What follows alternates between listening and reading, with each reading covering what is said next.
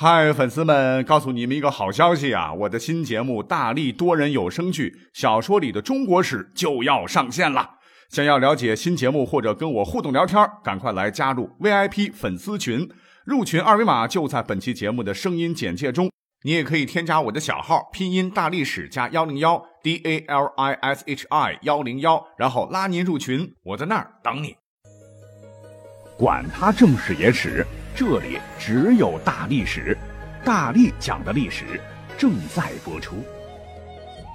大家伙儿周末好，呃，看看日历，这个清明节假期要到了哈，但是我确实是比较悲催了啊，因为我要加班两天。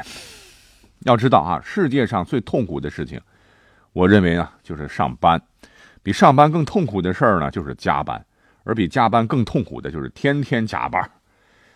你说，因为我每个假期都他都得加班啊，每个周末我也得加班啊，这是已经几年了，哎，我也不知道什么时候能好好的这个无忧无虑的过个周末啊，好好无忧无虑的过个假期。哎，不过今天呢，呃，听到一个同事的小孩子啊在抱怨啊，说这个假期三天呀，呃，又要是算算数啊，学外语啊，上舞蹈课呀，弹钢琴呐，下围棋啊，等等啊，好像也挺累。哎，我瞬间就平衡了。啊，你说，祖国的未来花骨朵儿都这么拼啊，我这么大年龄，那更要努力呀。啊，既然说到了清明节，哎，我想不少人脑海当中啊啊，只有扫墓这个事儿啊，觉得清明啊，应该就是一个清明节时雨纷纷，路上行人欲断魂的日子。但其实告诉大伙啊，从古至今，清明节是有悲酸泪不假啊，但更有踏青游玩的欢笑声。踏青啊，亲近大自然，那也是清明节的重要主题。所以呢，可以这么讲，清明节应该是一个富有特色的节日啊。我们查一查咱们国家的这个传统节日啊，这么多个日子当中啊，只有两个节日是专门为了纪念历史人物而产生的，一个就是端午节啊，纪念屈原和伍子胥；另一个呢，就是清明节啊，为了纪念介子推。那如果从晋文公纪念介子推哈开始算起的话，那清明节已经有两千多年的历史了。那在历史的发展过程中呢，自然而然哎就产生了很多丰富有趣的民间习俗。那问题是，古代的清明节的习俗和咱们现在的清明节习俗哎两相对比，有哪些有趣的地方呢？有强有略，所以今天呢，我们就来聊一期啊。有关于快乐踏青的节目，因为我个人是个吃货啊，最近这体重长了不少，嗯，所以呢，呃，我们就先从吃开始说起。这样吧，啊，为了这个让增加节目的趣味性啊，我就来关于每一点呢，我要做个小标题啊，比如说古今对比第一条，吃寒食 vs 吃大餐。我们要知道，清明节最初呢是由寒食节演变而来的。当年晋文公和介子推这两个人互怼啊啊！晋文公被迫放火烧山啊，没想到介子推他性子倔，暴木而死。晋文公懊悔不已啊，就将这一天设为寒食节，规定呢全国每年这一天家家户户不得生烟火。于是老百姓啊前一天将饭做熟，第二天吃寒食。哎呀，这样对胃不好啊。那到了现在啊，清明节。那我们是托了介子推老人家的福了啊！全国放假三天，哎，其实我感觉就是一天。那所谓是逢节必吃啊啊！和我一样的吃货们，又有了充裕的时间来刺激味蕾啊，要大吃一顿了。古时候呢，这个没有 WiFi 智能手机啊，还是吃的寒食。可是现在我们有啊啊！我们只要微信搜一搜，团购网看一看，哎，找一个经济实惠又有档次的地方。和亲朋好友聚在一起，海吃海喝海聊，哎，倒也确实在吃的方面，比古人过清明节时，哎，要爽的多了。第一条讲完了哈，古今对比第二条，扫墓祭祖 vs 网上文明祭祀。扫墓为是对祖先的思时之敬，那这个习俗由来已久啊。历史上第一个扫墓的是晋文公，第一个被扫墓的是介子推。那这个习俗呢，在秦以前就流传很久了，呃，但是不一定啊，是在清明之际啊，清明扫墓呢就是秦以后的事儿，一直到唐朝才开始盛行啊。因为清明节和寒食节啊，它不是一天，也不是一回事儿。古代清明祭扫仪式啊，没有特殊情况，那非得要自己亲自到祖先或亲人的这个坟茔上去，实在没有办法的啊，只好在家里缅怀。啊，如今呢，哎，我们看一看，随着互联网等信息技术的普及，那很多朋友啊，也都能接受啊文明祭祀的新风尚，就是不能回家去长途奔袭扫墓的很多朋友啊，可以选择上专业网站来祭祀啊，或者选择使用微信。QQ、微博等更简便的方式来表达对逝去亲人的思念。比如说啊，我看到一条新闻，说有个呃微信名为“无声世界”的微友啊，呃，在最近的一条微信中说：“从我记事起啊，爷爷呢就是一副慈祥的模样，他常常教导我要踏实，要讲信用。转眼，爷爷已经离开我们九年了，很是想念，为爷爷祈福。”希望天堂里啊没有病痛。那看完了他的文字呢，真是无不动容啊。那无声世界的做法呀，也得到了圈友们的点赞。古今对比第三条，插柳 vs 植树。古时候啊，就有呃清明节插柳的习俗啊。据说这个习俗呢，是为了纪念教民稼穑的呃农氏祖师神农氏的。也有的说是和介子推有关。那无论是民间传说，还是史籍典章的记载啊，清明节插柳啊，都是和避免疫疾有关。那现在有些农村地区啊，可能啊人们还会把这个柳枝插在屋檐下，啊用来是预报天气。俗话说啊，柳条插土救活啊，插到哪里活到哪里。年年插柳啊，处处成荫。那这也是对春天的一种希冀啊，还有对家族人丁兴旺的一种期盼。那如今呢？呃，清明前后啊，正是北方植树的好时节啊，阳光明媚，雨露滋润，那那种树苗啊，那成活率高啊，成长快。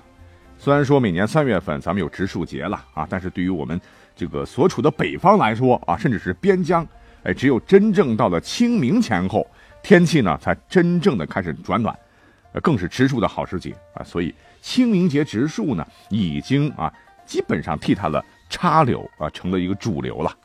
所谓是前人栽树，后人乘凉嘛，啊，这也是一种很好的体验。古今对比第四条，踏青吟诗 vs 拍照刷屏。其实，在古代清明节啊，这个清明节又叫踏青节啊。根据敦煌研究院披露的一批涉及中国古代清明习俗的壁画和文献显示呢，这古人当日啊，在郊外踏青是尽情享受大自然的恩赐之际。还特别注意保护生态环境啊，这一点跟我们现在很像了。那敦煌壁画中呢，就囊括有清明时节春游途中射月踏舞、顶竿娱乐和攀树摘花的这个画面。那在敦煌悬泉置遗址出土的西汉时期的文字当中也显示，围绕保护生态环境啊，那古代有关部门就规定了四季的不同禁忌和必要注意的事项啊，被誉为中国最早的环保法令。哎，在这里就简单一说，那踏青啊，又叫春游了，所以人们又把这个清明啊叫做探春、寻春等啊，名字起的都蛮好的。那三月清明，春回大地啊，自然界到处呈现一派生机勃勃的景象，正是郊游的大好时光了。那我国民间呢，也是长期保持着清明踏青的习惯啊，再加上古人善诗啊，那遇到文人雅士吟诗作赋，那也是常有的事儿啊，有点小清新。有点小优雅，还有点小确幸。那现在呢，咱们也是踏青春游啊，不过吟诗作赋的少了哈，更多的呢是放假带上家人或者朋友相约啊，找个风景秀丽的地方，掏出手机啊，咔咔咔是一路游玩一路拍照。这桃花开了，咔一张啊；杨柳绿了，咔一张，摆个 pose 来一张啊，然后再发到朋友圈求个赞，嘿，倒也是蛮有趣的啊。那古今对比第四条。啊，清明节时荡秋千 vs 玩手机。荡秋千啊，好像我们小的时候是天天玩，那现在的孩子玩的少了，因为玩具多了嘛。其实荡秋千呢，这是咱们古代清明节每个人都玩的游戏啊，也算是习俗的一种。那秋千的起源，哎，我们可以追溯到几十万年前的上古时代。那个时候呢，我们的祖先为了谋生啊，需要上树采摘野果，或者是猎取野兽。在攀援和奔跑中啊，他们往往抓住粗壮的蔓生植物，依靠藤条的摇荡摆动上树，或者是跨越勾践。哇啦啦啦啊，就跟人猿泰山一样啊，这是秋千最原始的雏形了。后来啊，然后呢，这个绳索悬挂于木架，下拴踏板的秋千，哎，春秋时期我国北方就出现了。秋千其实原来它不叫秋千，叫千秋啊，后来为了避讳啊，就改成了秋千。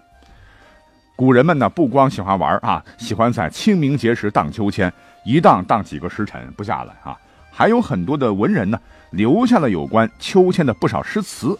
呃，在这个清明节的时候，比如说苏轼写的“墙里秋千墙外道，墙外行人墙里佳人笑”，哎，就描绘了这个古代少女啊，在清明节的时候，荡秋千的情景。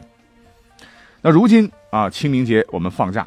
嗯，有事没事呢，我们即使出去玩啊，逛商场，来，以我自己的体验哦，哎，都会不自觉的，然后掏出手机低头扫扫。那这个荡秋千的习俗啊，现在已经是不多见了哈。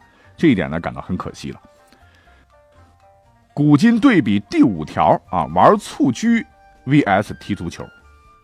鞠啊，就是一种皮球了，皮球呢，这是用皮革做成的，球内用毛塞紧。蹴鞠就是用足去踢球啊，这是古代清明节时人们最喜爱的一种游戏了。相传是皇帝发明的啊，最初目的呢就是为了训练武士。如果是照这样算来的话，那蹴鞠的时间快跟中国历史一样长喽。但是最可信的说法是，蹴鞠呢起源于宋代，所以清明节啊玩蹴鞠就是宋朝以后的事儿了。但是呢，呃，宋朝人玩蹴鞠的难度。那比现在玩足球的难度大很多了啊！可惜是绝技失传呢。哎，那要不然的话，那上一场对吧？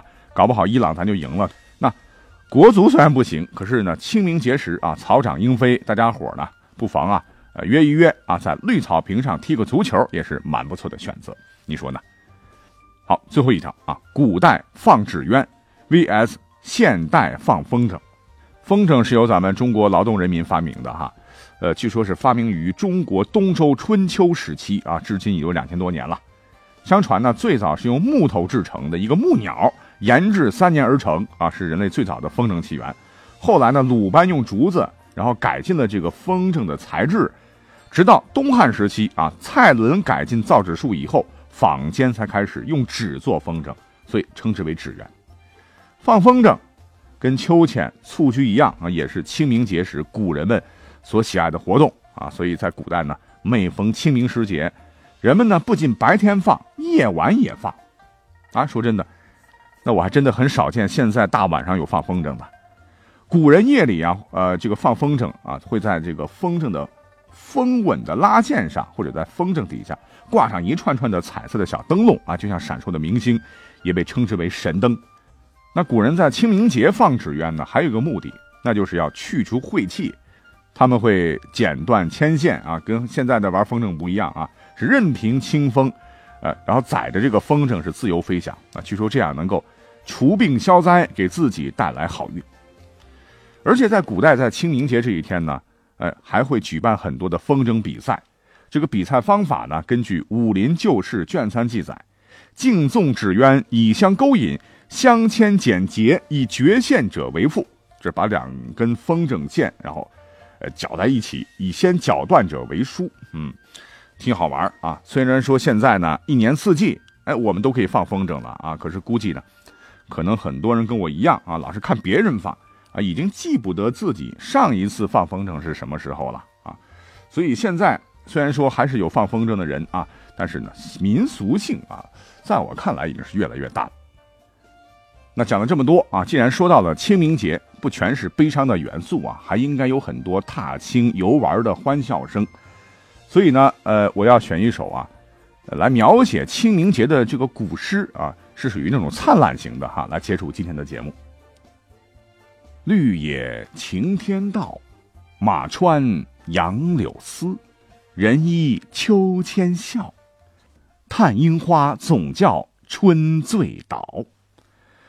这个意思就是自古啊，清明是亲近自然、游山玩水的好日子。然而凭栏而望啊，却不知哪处风景最佳。